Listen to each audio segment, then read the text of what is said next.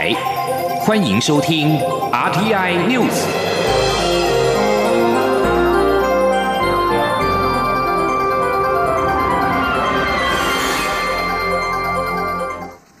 各位好，我是李自立，欢迎收听这一节央广主播台提供给您的 RTI News。因应 COVID-19 武汉肺炎疫情对各行业的冲击，行政院院会今年通过追加武汉肺炎特别预算新台币一千五百亿元，全数以举债支应。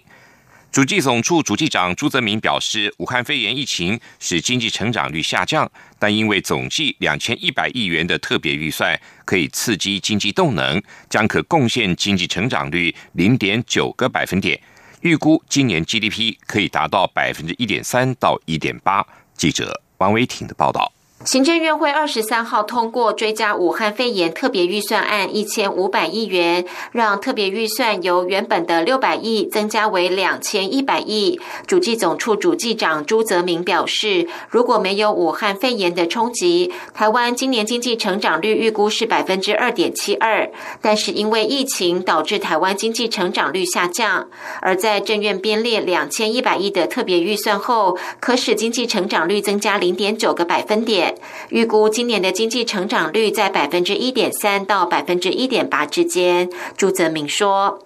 那因为疫情会使我们的经济成长啊，预估下降一点八到二点三之间。”所以说，我们如果没有任何措施的话，我们的经济成长率只有百分之零点四到零点九之间。那我们这个两千一百亿的一些措施啊，会使我们经济成长大概增加零点九个百分点。所以说，我们预计今年的经济成长率啊，大概是一点三到一点八之间。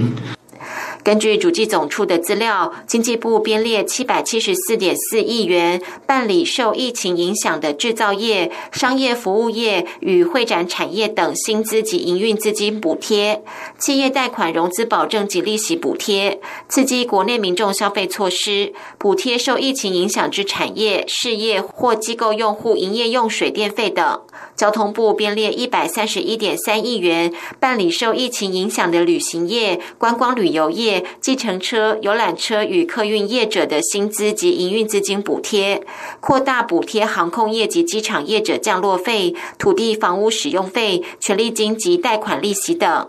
卫生福利部编列一百九十八点三亿元，主要为发给医疗机构与相关人员的奖励及津贴，接受隔离检疫者及其请假照顾之家属防疫补偿金，征用及采购防疫物资，加发关怀弱势生活补助，办理病患隔离收治，集中检疫场所维运及增设等。文化部编列三十二点二亿，办理艺文监困事业的员工薪资及营运资金补贴措施，各类型艺文事业及自然人减轻营运冲击补助方案等。劳动部编列三百一十点二亿元，办理劳工纾困贷款利息补贴与受疫情影响的自营作业者及无一定雇主的劳工生活补贴等。中央广播电台记者王威婷采访报道。经济部核发的纾困救命钱首破新台币六亿元，将在二十四号之前全数到位。共有三百二十五家业者，两万两千人，渴望在严峻的资金跟薪资难关中稍微喘口气。政府对于计程车、游览车跟租赁车的司机，也推出了每人每个月新台币一万元的薪资补贴的纾困措施。交通部长林佳龙今天表示，目前已经发出了六亿七千多万元的补助，执行率达到七成。林佳龙也呼吁司机朋友尽快的提出申请。经济部今天公布了三月份的批发、零售、餐饮营收的统计。随着武汉肺炎疫情的升温，零售、餐饮都成为重灾户，其中零售业呈现两极化的趋势。三月份的营收是两千九百零六亿，年减百分之三点四。餐饮业三月份的营收是五百一十九亿，年减百分之二十一，是二十年来最大的减幅。经济部也预估，在疫情持续扩大之下，四月份的零售跟餐饮业的冲击将会更为明显。记者谢嘉欣的报道。武汉肺炎疫情冲击台湾经济，不过根据经济部统计，三月批发业却在递延出货效应及厂商预期心理提前备货等两大因素下逆势成长，营收为九千零五十四亿元，年增百分之七点九，表现超出预期。经济部指出，四月因疫情蔓延全球，终端需求疲弱，加上国际原物料价格大跌，四月批发业营收恐年减百分之二点三到年减百分之五点三。零售业方面，三月表现受疫情影响而呈现两极化趋势，包括百货、免税店、布匹及服饰、家用器具、燃料等零售业皆有双位数衰退。但另一方面，超市及量贩、电子购物及邮购等业别也有双位数成长。一增一减下，三月零售业营收两千九百零六亿元，年减百分之三点四。值得一提的是，经济部今年起按季公布零售业网络销售额，今年首季营收为八百一十一亿元，年增百分之十九点一。经济部指出，三月零售业受疫情冲击的金额为两百一十五亿元，较原先预估略有缩小。不过，因疫情持续发展，四月受冲击金额恐将扩大。经济部统计处副处长王淑娟说：“零售业业者预估四月份受疫情的影响，大概。”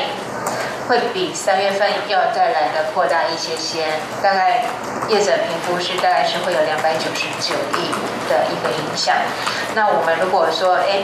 你过去的零售业本来应有的成长表现，再去扣掉这个疫情影响的话，那剩下来的零售业的。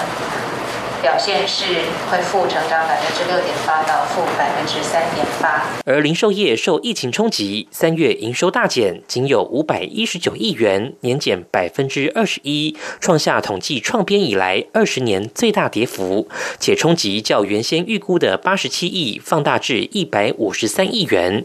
经济部预估四月情况将更不乐观，损失金额上看一百六十亿元，整体营收将年减百分之十九点二。到年减百分之十六点二之间。中央广播电台记者谢嘉欣采访报道。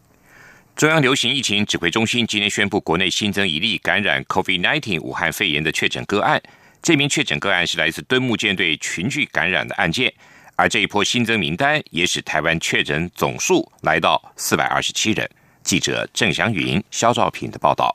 中央流行疫情指挥中心二十三号宣布，国内新增一例感染 COVID-19 武汉肺炎确诊个案，而这一起个案也使台湾确诊总人数来到四百二十七人。二十三号新增的个案，其实就是来自敦木舰队磐石军舰上的二十多岁军人，同样是一采阴后，在隔离期间出现不适症状，二采果然出现阳性反应。指挥中心指挥官、卫生福利部部长。陈时中说：“个案四月十八日到集中检疫所隔离裁检，一采的结果是阴性。那四月十九日，哈，陆续呃陆续出现喉咙痒痛、咳嗽等症状。那二十一日再次裁检，那今日确诊。所以总共这样的一个哈敦木舰队哈这磐石舰里面，总共到现在为止有二十九人确诊。那我们现在掌握接触者哈一千两百三十七人。”其中五百零九人为居家隔离的对象，七百二十八人为自主健康管理的对象。到底病毒是如何在磐石军舰传开？指挥中心兵分三路，透过裁剪资料、整理官兵症状历程以及血清抗体检验，试图掌握事件原貌。目前发现有不少官兵体内有抗体反应，而指挥中心指挥官陈时中希望资料都到位后再清楚说明。他说：“我们大概有一个实验室的资料已经收差不多，那其他两个实验室的资料还没有完全。”那我们这次还是跟大家报告说，我们要把所有的资料要把它弄完全。指挥中心表示，国内目前累计有四百二十七例确诊个案，分别为三百四十三例境外移入、五十五例本土病例，以及磐石军舰上的二十九例。所有确诊个案中有六人死亡，两百五十三人解除隔离，其他持续住院中。中央广播电台记者郑祥云、肖兆平采访报道。由于敦睦舰队新增确诊者都是二采之后才发现，引起社会关注。指挥中心解释，舰队在海上航行有段时间，所以返港后采验会因为感染时程不同，会有阴阳交错的情况，所以才需要隔离掌握状况。针对敦睦舰队染疫事件，敦睦舰队支队长陈道辉。二十二号表示，自己曾上报舰上有一个人发烧，但国防部查无这项记录。国防部在今天记者会中公布安全回报表，显示并没有通报有人发烧。国防部副部长张哲平表示，专案小组在今天跟陈道辉通过电话，陈道辉表示可能是他记错了。国防部发言人。史顺文表示，陈道辉对执行任务认真执着，对官兵照顾有目共睹。现在暂时将他调离现职，是为了厘清事实，这是必要的程序。但是证据到哪，就会处理到哪，希望外界理解。高雄市府针对敦睦舰队涉及在高雄的三百多名官兵进行议调，高雄市府原定今天下午。之前会针对不配合议调的人开罚，不过高雄市长韩国瑜下午举行记者会，宣布所有官兵都全数完成议调。高雄市府也强调，这三百多名高雄官兵是群聚感染的相关人员，高市府进行议调也是依法行政。记者刘品熙的报道。海军敦睦舰队爆发群聚感染。其中有三百多人是高雄人。高雄市府从二十号晚间开始联系进行疫调。高雄市长韩国瑜二十三号举行防疫记者会时指出，仍有二十四名官兵拒绝疫调。如果到下午五点仍拒不配合，市府将依传染病防治法第四十三条开罚最高新台币三十万元。不过，中央流行疫情指挥中心指挥官陈时中二十三号下午在疫情记者会中表示。依照传染病防治法规定，只有确诊个案与极度疑似个案才有接受调查的法定义务。国防部二十三号下午举行记者会，副部长张哲平表示。疫情指挥中心与高雄市府的认知有点不同，但经国防部了解后，有些官兵可能认为对方并非可以合格进行疫调的人员，所以才不回答。经过海军宣导以及与高雄市府联系后，情况已经改善，国防部会全力配合。高雄市长韩国瑜二十三号下午也临时再次举行防疫记者会，表示经过指挥中心的协调后，所有官兵已经全数完成疫调。他说：“身为高雄市长，最重要的工作责任就是保护好高雄市民朋友的健康、生命财产安全。那连续多次的呼吁，这些拒绝疫调配合的所有的官士兵学生，必须要接受，否则我们今天下午五点以前要开罚。”啊，非常高兴，他们已经愿意配合我们，我们完成所有的医疗工作。三百三十一位，我们现在完成了三百三十位，因为有一位资料还不够完善。韩国瑜指出，中央疫情指挥中心二十三号公布新增一例敦睦舰队确诊个案，其一采阴性，而且是之前拒绝疫调的官兵。希望经由这次的案例，作为未来防疫工作的参考。高雄市卫生局长林立仁则表示，由于敦睦舰队发生群聚感染，因此所有船上的官兵、学生都是群聚事件的相关人员。根据传染病防治法，有必要对这些人进行疫调，是否是依法行政？如果这次是通例的话，未来卫福部或机关署应该对于这样的传染病防治作为，给予市府正式的提醒或指示。也希望未来在传染病防治上，中央与地方政府一起调整。央广记者刘聘熙的采访报道。德国总理梅克尔今天表示，德国现在仍然在武汉肺炎 （COVID-19） 疫情的大流行的开端，并且还要和疫情相处一段时间。德国确诊病例达到十五万零六百四十八例，死亡人数五千三百一十五人。英国今天也宣布，将针对一般民众展开一项追踪武汉肺炎的大型研究，估计一年内调查三十万人，试图要得知武汉肺炎疫情的扩散程度。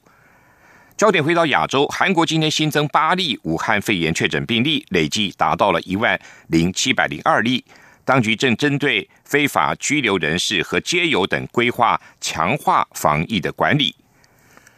中国公布武汉肺炎的确诊病例数一再被质疑，而香港南华早报今天报道，香港大学公共卫生学院的研究发现，如果疫情初始，中国判定确诊病例及采用较广泛的界定，二月中旬的实际的确诊总数应该会四倍于官方所公布的数字。这里是中央广播电台台湾之音。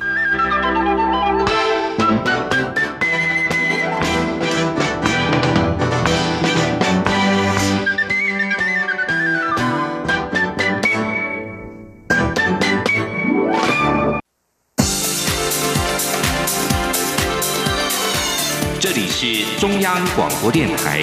台湾之音，欢迎继续收听新闻。欢迎继续收听新闻。国防部今天指出，中共航空母舰辽宁号以及所属的五艘护卫兵力，在四月十二号经过巴士海峡进入南海，在二十二号结束南海的航训之后，再次航经巴士海峡，继续向东航行。国防部并公布了空军所拍摄的辽宁号的空照图。国防部发言人史顺文表示，在这个期间，国军除了运用联合勤监侦系统全程监控之外，也在我方防空的识别区派遣了八艘海军舰船担任警戒、监控跟测护的任务，确实维护国家安全跟区域的和平稳定。中央流行疫情指挥中心今天宣布，原定四月二十九号到期的限缩两岸航空客运直航航线，以及四月三十号到期的全面禁止旅客来台转机这两项禁令，将会持续的延长实施，而解禁时间则会是疫情的状况决定。面对俗称武汉肺炎的 COVID-19 疫情持续延烧，除了欧美地区疫情仍处于高峰。中南美洲以及临近台湾的东南亚和南亚国家，近期的疫情也呈现上升趋势。为了维护国内防疫安全，中央流行疫情指挥中心决定延长实施限缩两岸航空客运直航航线，跟全面禁止旅客来台转机的两项禁令。针对具有台湾身份的张金义担任上海东方卫视驻美记者一事，引起了。前往中国大陆工作的相关疑虑，陆委会副主委邱垂正今天表示，要认定台湾人在中国大陆的工作是否违法，一个是从他任职的机构，另外一个是他的职务内容。在机构方面，不可以违反两岸条例第三十三条第二项所公告的禁止任职的党政军组织；而职务内容方面，则不可以违反妨害国家安全跟利益等三原则。是否违反三原则，是由各机关开会研商之后判定。但邱垂正强调，政府一定会做最严谨的调查。记者王兆坤的报道。关于上海东方卫视的属性认定，邱垂正重申，依其股权隶属及业务监督关系，东方卫视是陆方党务政务系统所属事业单位，自属两岸条例第三十三条第二项公告禁止任职的党政军组织。陆委会二零零四年三月一号陆法字第零九三零零零三零三一之一号公告，有关台湾人禁止任职的党政军组织。公告内容写的是，例如中国共产党中央各级党务机构及该等机构直属机构、事业机构、人民日报等。这种写法让外界质疑上海东方卫视的属性是否被我行政部门扩张解释。邱垂正解释指出。上述写法是因为不可能将中国大陆所有的媒体都写进公告，但对于上海东方卫视的属性认定没有问题。他说：“我们公告禁止啊，好，不可能穷尽所有的一切啊新闻媒体都写进去，所以我们我们在那边啊就是就写啊人民日报等啊，那这个是很明显的啊政府或党务啊直属的啊事业单位。”邱垂正进一步表示，如果只从任职机构去判定，很多人就很容易有违反，所以政府还会再从职务内容去判断有没有违反国家认同基本忠诚度，可能涉及配合统战，是否违反国家利益与国家安全这三项原则。他说，所以我们除了从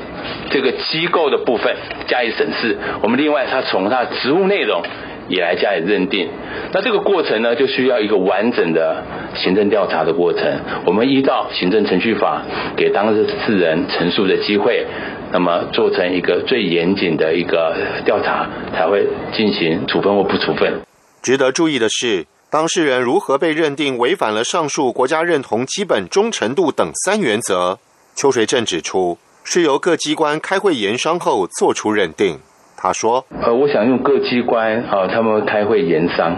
啊，那特别是呃，有没有整体妨碍国家利益跟国家安全，啊，有没有呃认为啊这个统战啊就有事实的证据，啊，以及啊涉及到啊国家呃认同跟国家忠诚。”邱学正再次强调，台湾是民主法治社会，国人担任中国大陆的职务，若不涉及违法。政府绝对尊重人民工作及就业选择权利，但中国大陆持续对台湾进行零和思维打压，各种威逼利诱的行径层出不穷，迄今也不放弃武力犯台。台湾是我们安身立命的家园，政府有义务提醒国人，赴陆就业仍应遵守两岸条例相关规定，避免担任可能危害我们国家安全或国家利益的职务，以维护台湾整体利益。中央广播电台记者王兆坤台北采访报道。媒体报道，中国 OTT，也就是影音串流平台，在防疫期间积极的布局台湾市场。爱奇艺等赠送六个县市政府的免费序号，让居家检疫或隔离的民众收看。甚至传出中国中央电视台也会透过 OTT 登台。对此，行政院发言人 Glass 尤达卡今天在行政院表示。这将会是民主的破口，政府不会坐视不管，将会以修法或立法的方式来应应。古拉斯说：“那我国当然不允许中国来台湾投资媒体，这是现有的法律规定的。那现有的法律也规定，那我国是不允许 OTT TV 在没有经过我国政府同意的前提之下就来台湾上架。”但是，的确，陆续有业者游走在法律的边缘，开始招收会员，甚至于刊登广告。那所以，我们的立场很清楚，就是这会是民主的破口，政府不会坐视不管。今天是世界阅读日，文化部与财政部联手送给出版界一份大礼。出版界倡议多年的图书免征营业税，确定要在明年正式上路。对于国内的出版产业的发展，将会是一大福音。来听记者江昭伦的报道。文化部从三年前就开始严厉推动图书营业税减免，以减轻出版产业税捐负担。经过三年的努力，文化部在二十三号世界阅读日宣布，已经与财政部达成共识，图书免征营业税，明年正式上路，实体与数位图书出版品都包含在内。文化部次长彭俊亨说：“文化部与财政部已达成共识，预计将于五月预告文化艺术事业减免营业税及娱乐税办法相关条文的修订。图书免征营业税也将于明年正式上路。新修订的文化艺术事业减免营业税及娱乐税办法将增订实体及数位图书的出版业者，实体或数位图书出版品经文化部认可后，即可免征营业税。”文化部也将与教育部所属的国家图书馆合作，未来出版业者只要向国家图书馆申请 ISBN、EISBN 时，就可同步提出申请免征营业税的认可。只要出版业者一次申请后，产业链中下游的经销和零售业者，如书店、卖场、便利超商等，都无需要重复申请。经认可的图书出版品销售收入，得直接免征营业税，以简化程序，落实便民服务。文化部长盛丽君表示，图书出版是国家文化国力的重要基础。感谢财政部长苏建荣和教育部长潘文忠大力支持，一起推动图书营业税减免。此举将是促进创作出版、健全出版产业及提升文化国力重要的一步。文化部后续将与财政部和隶属教育部的国家图书馆组成跨部会工作小组，办理文化艺术事业减免营业税及娱乐税办法修订，并研议相关执行细节。待线上申请系统建设完成之后，于明年中正式上路。中国电台记者张伦台北采访报道。成品董事长吴文杰今天正式宣布，敦南成品五月三十一号熄灯之后，下一家成品二十四小时的书店将会由信义店接棒，提供更多元的书目、音乐跟生活的市集体验。记者江昭伦的报道。全球首家二十四小时成品敦南书店因为租约到期，所在大楼面临都更。不得不在五月三十一号和读者说再见。外界关切哪一家分店将接棒继续提供二十四小时服务？成品董事长吴敏杰二十三号揭晓答案：成品信义的三楼书店却评中选。吴敏杰表示，不论何时，只要有成品存在，就一定会有一家二十四小时的书店。这是成品对台湾社会、对读者永远不变的承诺。至于最后为何是信义店出现，成品总经理李介修表示，交通便利、面积大、业态与内容更多元是主要原因。吴敏杰则强调，新的新义店将定位为多维世界与你同步看见，未来将提供超过十七万种的书籍、影音品项、小农商品、咖啡厅服务、外文专区扩大选书，以及二十四小时成品音乐馆。加上面积有一千平，是多南成品的二点五倍，可以有更多元的空间想象。吴敏杰说：“如果用一个字去啊说明，就是为什么是信义而非南西的话，我会说是因为啊它的想象空间。刚才谈到的是它背景的因素，但是在那样的条件底下，信义三楼书店在未来下一个二十年，它可以有的。”想象空间跟可能性其实非常非常多元。全新二十四小时的成品记忆店预计五月二十九号试营运，待五月三十一号敦南成品闭馆后无缝接轨。而五月三十号当天，台湾也将绝无仅有，同时有两家二十四小时成品书店存在，留下特别的历史记录。中国电台记者张超伦台北参谋报道。继续为您报道今天的前进新南向。前进新南向。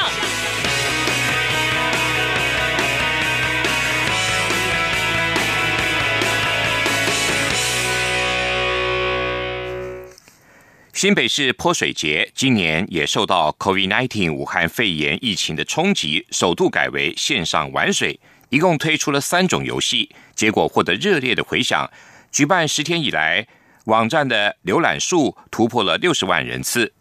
新北市文化局表示，活动将会在二十六号结束。还没有在街头水枪大战领到美食体验金的玩家，要赶紧把握时间了。记者。陈国伟的报道：泰国的泼水节因疫情无法举行，台湾最著名的新北华新街泼水活动今年也改在线上玩水。这次共规划三款线上游戏，包括街头水枪大战、专属祈福卡制作，以及在镜头面前张开嘴巴就可以接住来自天上祝福的扩增实境 AR 泡沫祈福玉。新北市文化局副局长余文说。只要你点开这样的一个滤镜游戏的时候，它如果侦测到你的人脸，就可以穿上缅甸的传统服饰。如果你能够有录制或者拍摄这样的一个画面的时候，那也可以分享到我们的脸砖，这个也可以再去抽那个抗敏的空气清净机。由于线上玩家只要挑战街头水枪大战达五百分，就能获得限量的华新街美食体验电子券五十元，吸引许多各年龄层的民众参与。有六十多岁的阿妈。那就一举玩到超过两千分，领先群雄。余文说，整体效益到目前看来已经超乎预期。我们整个网页的这个点击率其实还高的哈，其实已经超过六十万人次。如果就以往办理了二十二年的这样的经验，在华新街这样的泼水，其实是有突破我们原来在华新街的这样的人数在玩泼水了。中和华新街有来自缅甸、泰国、印尼、印度等地的风味料理，文化局这次也希望透过美食体验券刺激消费者前往，增进店家生意。线上泼水节活动将在二十六号落幕，体验券抵用时间则到五月十三号截止。中央广播电台记者陈国伟。新北采访报道：